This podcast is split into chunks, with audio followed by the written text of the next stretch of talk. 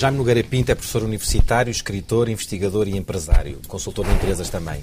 E já foi até diretor de jornal. Fui é colunista e tem uma forte, uma fortíssima ligação à África. Na verdade, um dos, um dos grandes africanistas eh, portugueses.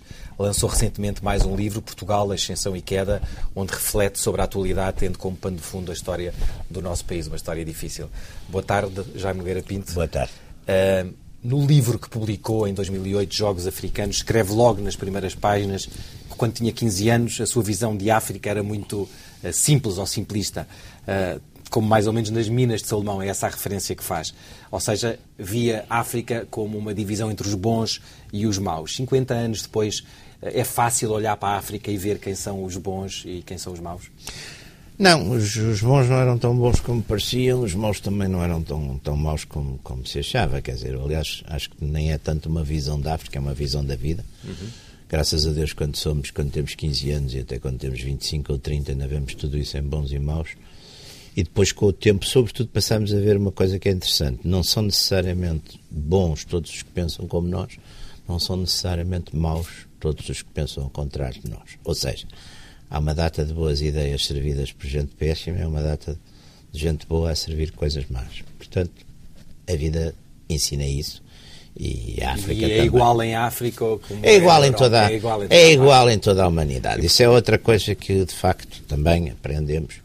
É, é de facto, a, a, por um lado, a profunda identidade e diferença das pessoas, dos povos, e por outro lado, a, o denominador comum que é a natureza humana, talvez porque foram, foi, quer dizer, porque foi Deus que a criou assim, ou porque é assim, não sei, mas e a continuidade dessa natureza humana e a continuidade dessa natureza humana, seja em África, seja no Oriente. Os povos é que são diferentes, mas isso é diferente. Agora, as pessoas, eh, as razões da, da, da ação das pessoas, isso é muito. É então, muito, falemos muito de um povo em concreto, falemos de, de Angola.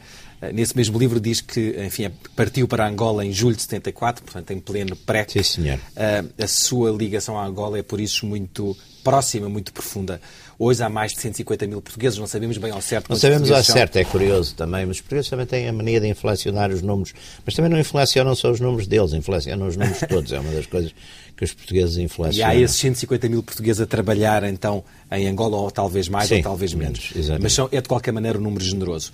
Eh, muitas dessas pessoas são empresários bem integrados na sociedade angolana, são pessoas, de facto, que estão integradas. Olha, eu acho que há duas espécies nisso, como em tudo, quer dizer, há, de facto, pessoas eh, que estão bem integradas, normalmente até aquelas camadas, digamos assim, mais modestas, mais médias, estão bem integradas.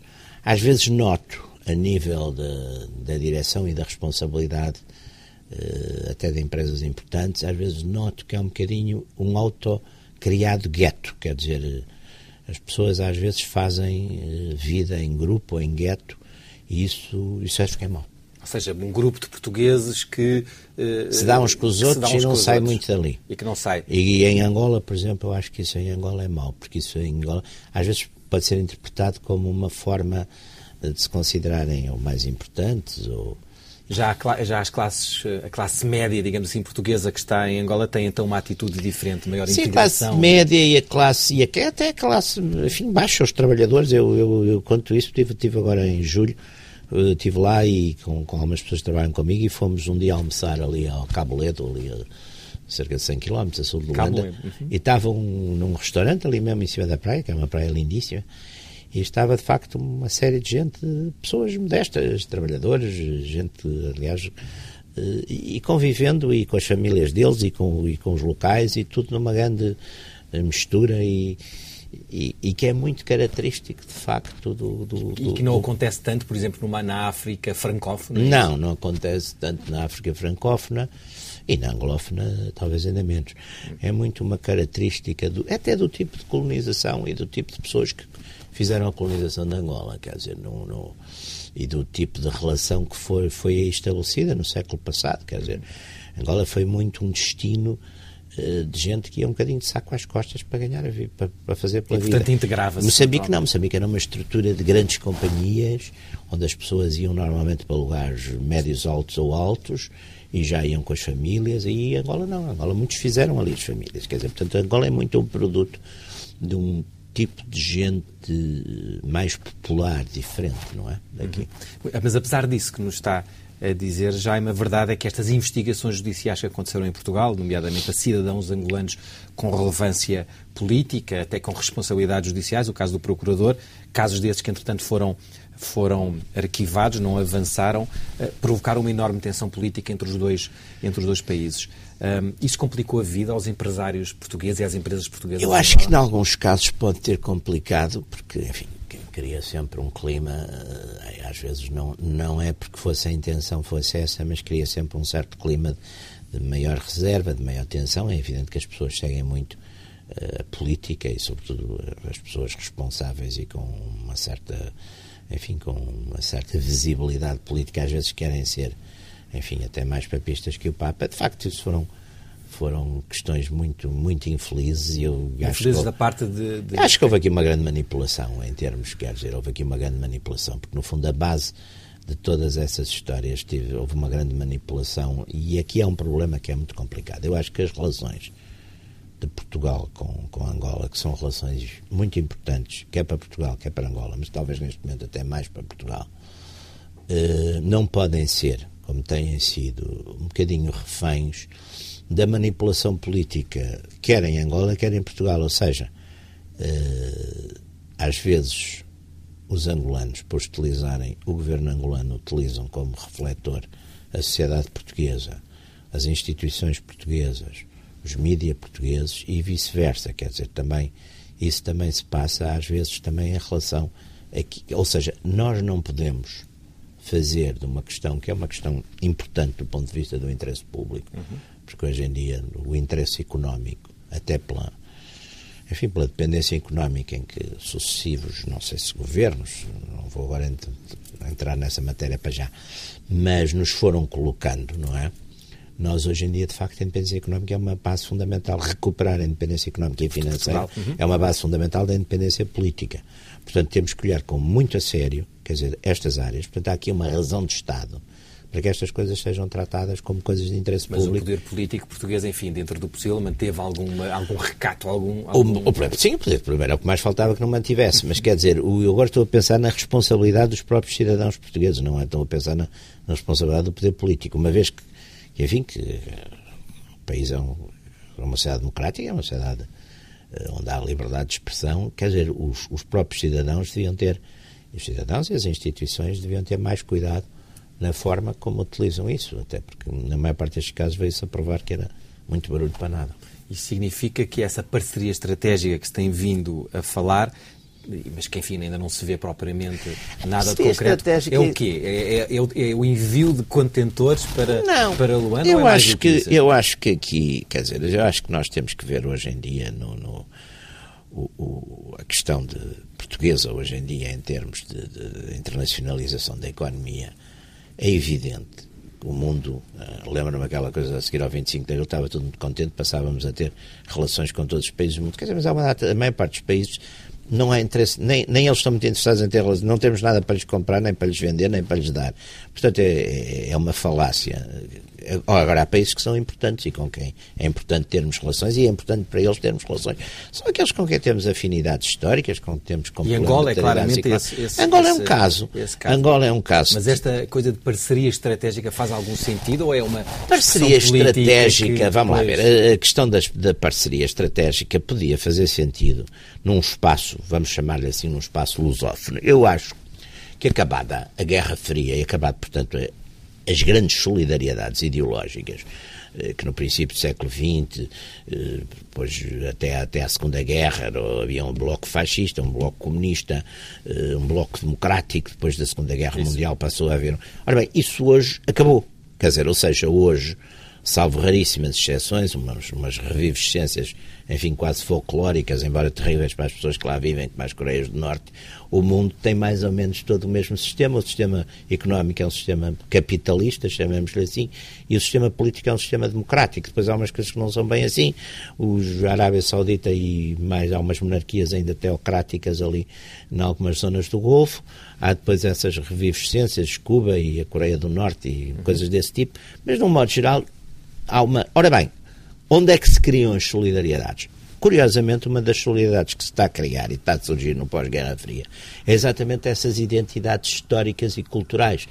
Eu digo sempre, por exemplo, no Iraque, quem é que no fundo teve tropas combatentes no terreno no Iraque quando, enfim, no, no, depois da invasão de 2003? Foram os americanos, os ingleses, os australianos. Quer dizer, curiosamente são é, é um bocadinho aquela linha dos povos que o Churchill chamaria os, os anglo-saxónicos.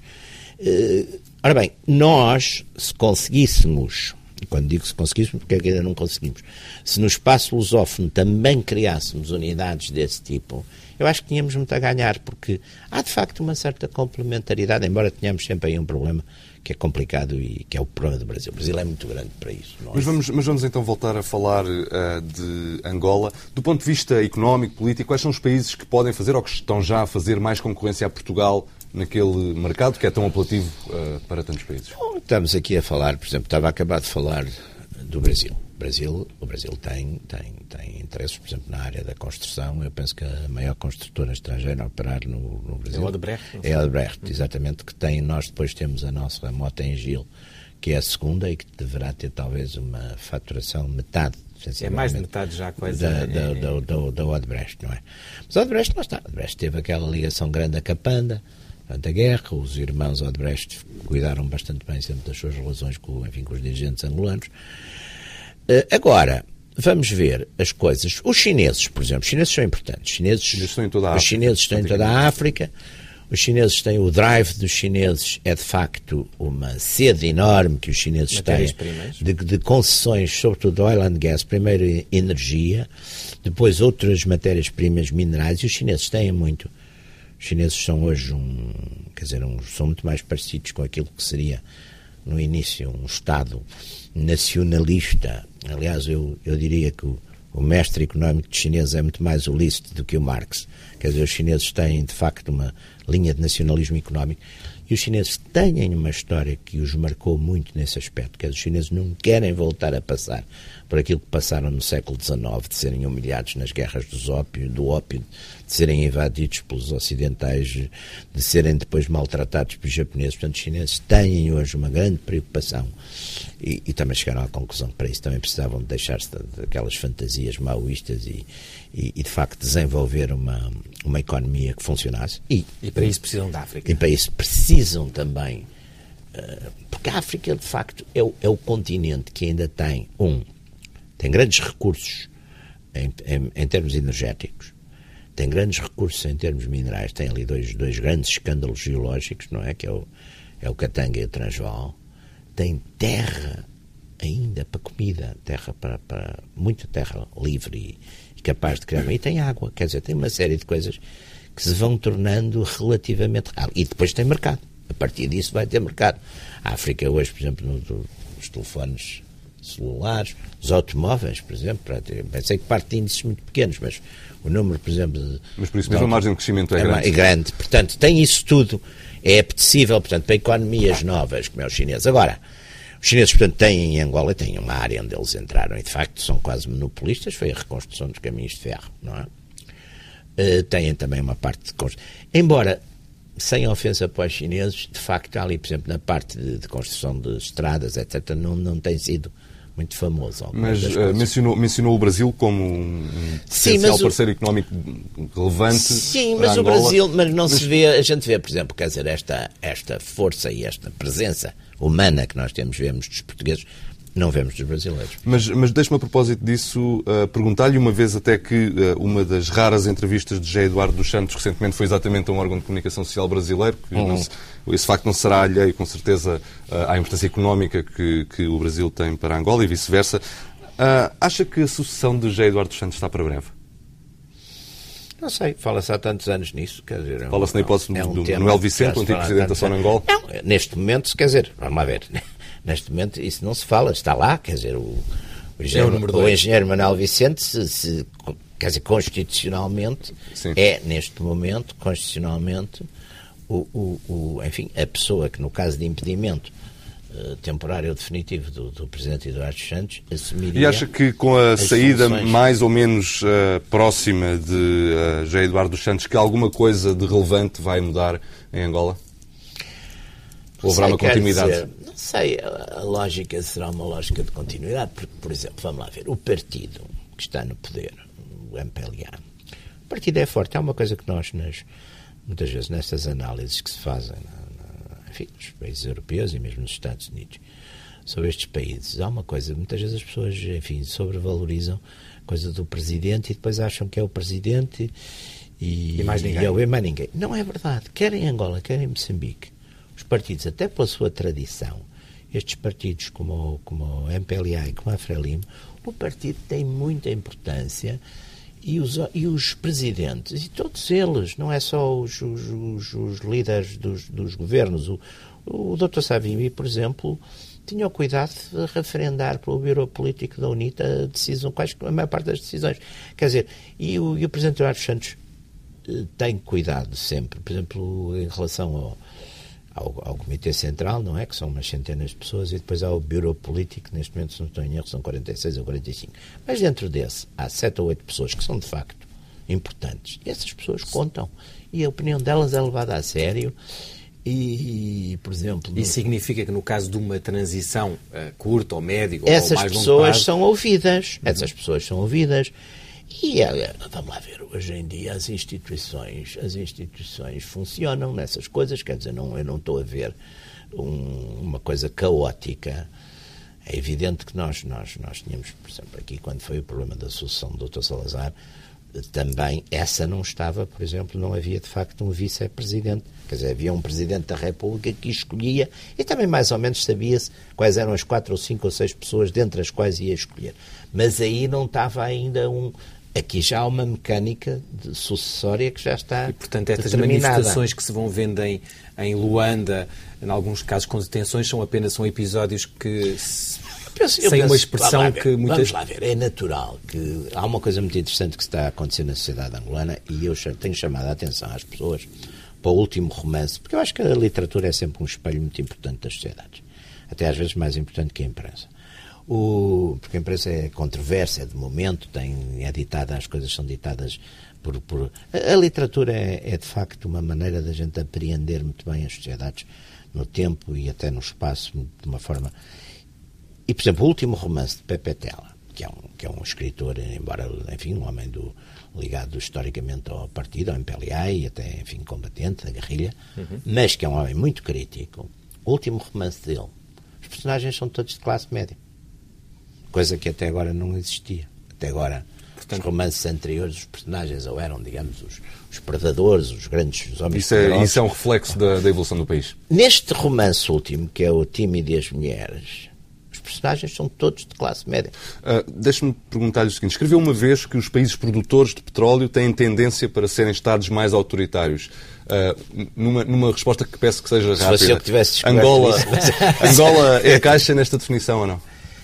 Eu acho que o, o problema das. Sim, sim, o problema dos, do, do autoritarismo. Aliás, os países que estão a começar é natural que sejam autoritários. Quer dizer, eu, eu, o Dom Afonso Henriques não era advogado, nem era, nem, nem era do, do PS, nem do PSD. E a profissão dele era guerreiro e, e pegava, tirava terras aos inimigos, dava aos amigos e à família.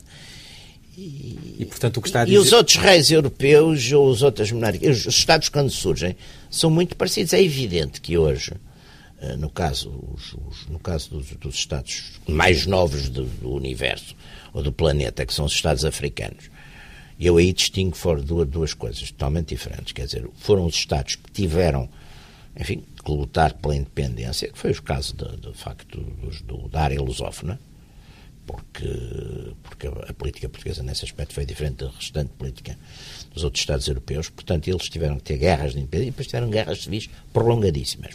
Os outros Estados que tiveram independências dadas ou granted, não é, ou outorgadas, uhum. eh, não tiveram guerras de independência, mas têm guerras pós-independência muito complicadas, continuam a ter estruturas tribais muito fortes e a fábrica nacional deles é, é, é, é, é muito mais lenta. E eu acho que nesse aspecto, quer Angola, quer Moçambique, devido exatamente a essa tragédia da história, mas que é, que é como os Estados se fizeram na Europa, os Estados na Europa também se fizeram assim. Só pode haver democracia havendo nação. Se não houver nação, o que é que acontece? se houver nação, fragmenta-se. Aliás, foi o que aconteceu quando se introduziu a democracia, por exemplo, na Jugoslávia, a seguir ao, ao fim da Guerra Fria, a Jugoslávia desapareceu. Ficaram seis Estados. Porque, eh, como não estava criada uma identidade nacional, havia várias identidades nacionais junto. De, cada nação da Jugoslávia quis ser livre. Os problemas que a gente assiste em Espanha são muito sérios também nesse sentido. E Angola, apesar e de Angola, resolveu a esse... fábrica da nação está a funcionar porque, por exemplo, a guerra destribalizou, efetivamente. A guerra Mas... atirou as pessoas para as cidades e, de certo modo, destribalizou e fez, portanto, um acelerar dessa fábrica da nação, usando uma expressão um bocadinho. E cimentou essa identidade nacional? Está a cimentar. Ou está a cimentar. Está a cimentar. Vamos então a terminar este bloco sobre Angola uh, falando de capital angolano. Uh, porque uma coisa é dinheiro Sim. de empresas públicas uh, de Angola que entram em Sim. empresas nacionais, outra coisa é dinheiro de investidores privados. Sim. O caso mais emblemático, mais falado é o de Isabel dos Santos. Como é que olha para este tipo de movimentos, para esta entrada de capital? Para, eu, eu, eu desde o momento que, que essas pessoas, e tanto quanto se vê até hoje, não, não, não, não, procurem utilizar esses recursos para influenciar de um modo, digamos, eh, negativo. Mas esse perigo existe, efetivamente? Não sei se existe, até agora não, confesso que não tenho visto esse. E não. E não, e sabe que. Não é algo que o preocupe. Os meios. Eh, há uma coisa muito interessante e vocês sabem isso muito bem, porque estão no meio. Um jornal que seja manipulado não serve para nada para os manipuladores, porque perde a credibilidade com uma rapidez extraordinária. E as pessoas dão por isso. Então, no meio deste tamanho, não é? Mínimo, como é o português. Portanto, eu acho que essas coisas são muito. Eh, essas teorias conspiratórias. São, eu acho que as teorias conspiratórias, que aliás têm grande sorte, porque, como há uma grande preguiça mental, toda a gente, e hoje, mesmo até pessoas com doutoramentos e com grandes cursos, têm essa preguiça mental e não leem e não pensam. Até as teorias conspiratórias resolvem imensos problemas porque a gente explica tudo sem saber nada. É? E fica resolvido. Muito e bem. Falemos então, passemos para Moçambique. O Jaime visitou pela primeira vez Moçambique em 1998, mas foi um dos principais impulsionadores da afirmação política da Renamo. Considerou que era importante existir, além da Frelimo, um partido. Eu não considerei. Havia um partido, havia, não era partido nenhum, havia uma guerrilha. E num dado momento, é evidente que nos anos 80, nos anos 80 havia uma ideia que havia guerrilheiros bons e guerrilheiros maus. Os guerrilheiros bons eram, eram, eram unidos em Angola, eram ajudados pelos Estados Unidos e pela África uhum. do Sul, abertamente, e os guerrilheiros maus eram os moçambicanos que não eram ajudados, eram ajudados pelas Dirty Operations eh, sul-africanas e por mais ninguém. E o que na altura se pensou, e não foi só eu, mas pensaram várias pessoas aqui, é que num momento, dizer, se não se conseguisse, de certo modo, politizar essa guerrilha, a guerra seria sem fim, porque num dado momento, quer dizer, as negociações, o que é que se ia oferecer aos líderes da guerrilha? Eles vinham para a cidade fazer o quê? Portanto, Era preciso essa politização fez-se. E, aliás, Moçambique, curiosamente, é, historicamente, é dos poucos casos de uma diplomacia paralela, paralela, que depois entregou, quando a criança estava já nascida, é, entregou, na, enfim, nas instituições diplomáticas regulares, mas foi uma diplomacia paralela. Foi Roma, foi, foi, foi, as, foi as primeiras pessoas que tomaram contactos exatamente com os guerrilheiros, foi as pessoas que depois levaram esse, a esse... aproximar com os governos. Ora bem, essa diplomacia paralela funcionou efetivamente, ao contrário de outras que, que não funcionaram. E foi possível criar, de facto, esse, esse protagonismo, essa espessura política em Moçambique. Mas hoje, de repente, subitamente... Não foi de repente. Uh, mas no momento em que há riqueza, ou que há no horizonte, Sim, apesar de haver riqueza, claro. a Renamo sai, Alfonso da Cama foge, foge de novo para o mato. Isto vai, vai acabar Ora, mal outra vez? É sim. Vamos lá ver. É evidente voltamos a ter um desses equívocos. Conhece muito bem Afonso da Câmara. Conheço bem Afonso da Câmara, conheço também o Presidente Guebuza, conheço o Presidente Chissano, conheço o General Cipante, conheço o Cássio já conheço isso, conheço bastante bem essas pessoas todas. O que é que aconteceu? Nestas coisas a gente tem que pensar um bocadinho no chamado fator humano na, na, nestas, nestas coisas. O que é que aconteceu? Criou-se à volta de Moçambique, sobretudo a partir de descobertas muito significativas do gás natural, a ideia que que choviam milhões ou bilhões sobre Moçambique. Ora, isso não era verdade. Quer dizer, os, os, o gás está lá, não é? Efetivamente. O gás, o minério, o carvão. Ser, sim, sim, mas o gás, sobretudo, o gás é que é o grande motor de tudo isto. O gás está lá, o gás está de facto ali naquela zona 50 milhas ao largo da, da, da pequena cidade de Palma. A norte, é? portanto. A norte, uhum. portanto, quase pou, poucos quilómetros a norte, a sul da fronteira com a Tanzânia. Está lá, está lá no mar, enfim, nos, nos jazis. E, portanto, primeiro, ainda vai, vai demorar e custar muito dinheiro ir lá buscá-lo, não é? Mas não faltam empresas interessadas. Não, temos lá duas empresas, sobretudo grandes, que é a Anadarko, que é uma, uma, empresa americana importante, e, e há aquele consórcio da Eni, onde também está a, a, Galp. a Galp. Exatamente. Ora bem, só começou-se a falar disso com uma intensidade e com uma publicidade, que eu acho que o fenómeno que aconteceu muito curioso, quer na imprensa portuguesa, quer na imprensa moçambicana, que o que aconteceu foi que toda a gente em Moçambique começou a achar que estava toda a gente rico, menos ele. E, portanto, eram, Provocaram-se invejas. Eram quantos milhões de moçambicanos a pensar isso. Eu penso que isso também foi um pouco a pressão que existiu sobre o líder da, da oposição, sobre o líder da, da Renamo, o Chacama, que também já estava um bocadinho incomodado pela, pelo aparecimento do MDM, com uma certa força, uma, uma cisão, enfim, de saída do partido dele. Da Renamo, o MDM. E que lhe criou, nesse momento, uma coisa que foi, digamos, como protesto, uma espécie de autoprotesto, e o ir para, para, aquele, para, o acampamento, para um acampamento de Satungira lá na, na Gorongosa. Quando isto aconteceu, eu achei que se devia fazer qualquer coisa. Quer dizer, mas não se fez, e a verdade não, é que. Mas os nossos patrícios, já para não falar dos moçambicanos, neste caso, os nossos patrícios, assim, mas aqui está tudo bem. Claro que está tudo bem. Os nossos patrícios, aliás, habituaram-se muito a não se preocupar, não se preocupam, não se ocupam, e depois, quando as coisas acontecem, ficam alarmadíssimos, como se ninguém lhes tivesse dito nada. Portanto, foi um processo. Durante um ano, as coisas foram-se complicando, até porque o líder da oposição foi para lá, tinha lá homens armados homens armados no foi, foi para a Grongosa, Havia três sim. ou quatro acampamentos, havia outro em Muxunga, havia certo. outro perto de Nampula, etc.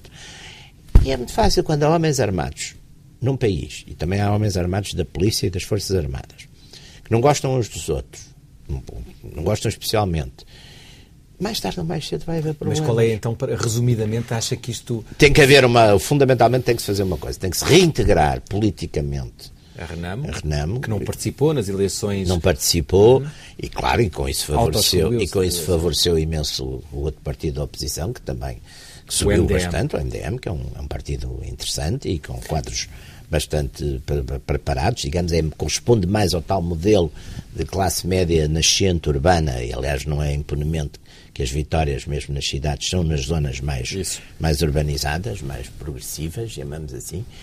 E por outro lado, é preciso, é preciso tratar exatamente dessa reintegração. Penso que o, da Renamo. O, o... Mas há condições para que as empresas, não só as portuguesas, mas também as, as grandes empresas portuguesas, mas também a imigração, a forte imigração Sim. que se está a fazer sentir. Sim, que é muito menor, são 25 mil portugueses. São, é muito menor, mas é. há uma grande pressão é. nas embaixadas ah. para conseguir vistos ah. de a situação em Moçambique se estabilizar. A mas a situação tem que estabilizar, porque estas situações, ninguém vive com estas situações. Vamos lá ver, ninguém vive com uma parte do país com, com a ter que fazer uh, os percursos uh, nas estradas sob escolta, não é? E não é mesmo, é possível. Mesmo assim com, com ataques de vez em quando. Ninguém vive com a capital tendo problemas como teve durante vários meses e ainda vai tendo uh, desta coisa dos raptos, que, que, que de facto é, é também um, uma insegurança, sobretudo para os, para os expatriados. Como é que olha para esse fenómeno? É um fenómeno isolado ou é motivo de preocupação? Não, os raptos, não, não. Ou é algum raptos, sinal raptos, que nos deve preocupar? Raptos, claro que deve preocupar. Os raptos começaram primeiro dirigidos, como uma coisa até bastante profissional, dirigidos para famílias relativamente abastadas da comunidade, chamemos assim, islâmicas e, enfim, grandes negociantes, etc. Foram raptos eh, Sim, eram raptos dirigidos era Eram raptos dirigidos, eram raptos em que, portanto, era instrução paga. As pessoas, normalmente as pessoas chegaram, foram devolvidas à procedência uh, sãs e salvas, uh, pagaram resgates elevados. A partir de uma certa altura, que foi deste verão, começou a haver uma espécie de um fenómeno de democratização do, do rapto e, e, fragmentação, quer dizer, começou famílias paupérrimas e, quer dizer, dá a impressão que houve uma espécie de cópia. Eu julgo que isso também tem a ver com uma certa, insegura, uma certa insegurança política, porque parte, era, era isso que eu, parte que eu das Forças Armadas e parte da polícia das Forças Armadas, etc., como vieram para exatamente para estas zonas de tensão em relação com a Renamo, também, de certo modo, uh, saíram. E, portanto, há ali E depois há ali fenómenos também de, de alguma complexidade. Mas os portugueses devem se preocupar com isso? Devem se preocupar, os portugueses devem se preocupar. E está a ser feita alguma coisa para, para corrigir? Devem se preocupar e enfim, devem, é evidente quem tem que fazer estas já coisas. Já houve missões empresariais canceladas? Pois uh... claro, já devem fazer e nós, nós, por exemplo, é um setor que eu enfim, conheço relativamente, temos alguns interesses lá em empresas tem alguns segurança. Interesses, exatamente. E, por exemplo, as pessoas pedem-nos, pessoas que não nos pediam isso, mas agora pedem-nos, por exemplo, segurança direta, que, que há um que vá um carro buscá-los, coisas, que os acompanhe, que haja um homem armado que Quer dizer, isso surgiu e eu acho que é preocupante. Agora, vamos lá ver. Agora, o lado positivo, digamos assim, irracional destas coisas. Isto não é situação com que se possa viver. O Presidente, o Presidente Goebbels é um homem inteligente e é um homem que, que tem grande noção do, do, que é política e do que é. Tem neste momento também problemas dentro do seu próprio partido, ele tem que fazer de facto uma ação forte aí. Eh, mas eu julgo que as pessoas, a classe dirigente, a classe política moçambicana, está consciente destes problemas e acho que também está consciente que eles não se podem eternizar no sentido de que isso terá altíssimas e, e graves repercussões. Pode pôr em risco todos os nos investidores. Nos investidores. Não tanto, por exemplo, o gás é uma coisa diferente, porque o gás, apesar de tudo, quase que se pode Sim, fazer os, os, a economia da enclave. As empresas... Quase se pode fazer a economia da enclave. Fazem o resto vezes. não. O resto não pode.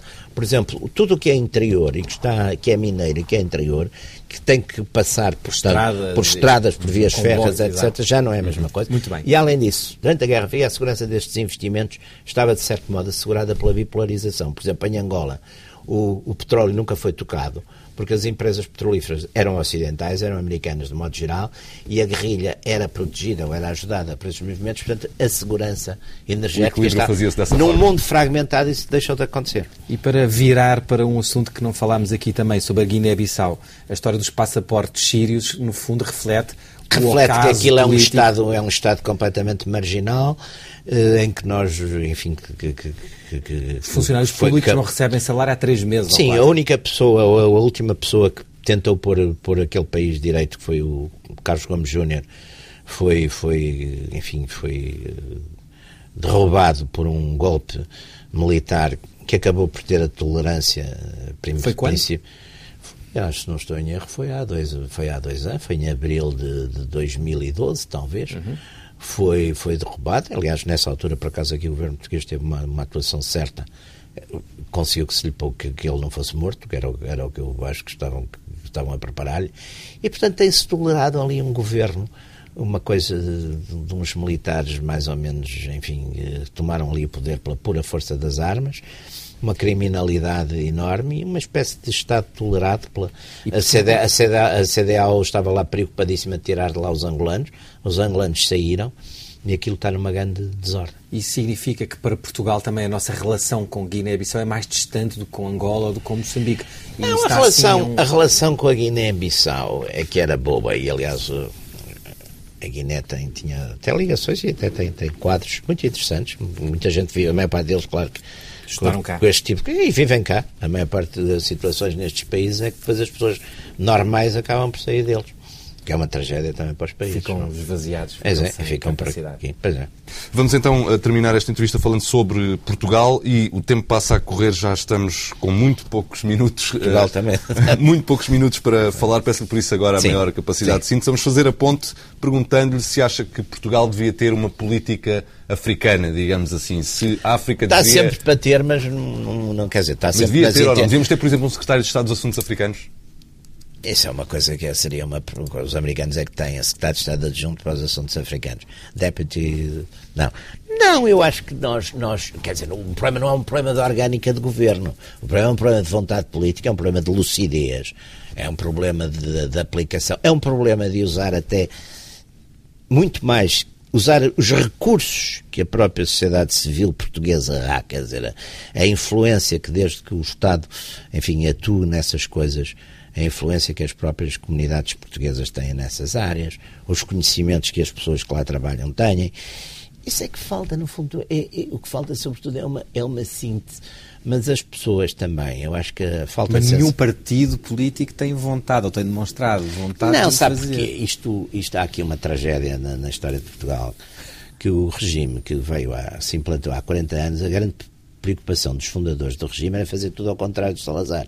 Portanto, a grande obsessão e a grande a grande linha ideológica do, embora depois tivesse, enfim, 500 mil explicações e doutrinas e projetos e programas, mas a grande obsessão era fazer tudo ao contrário de Salazar.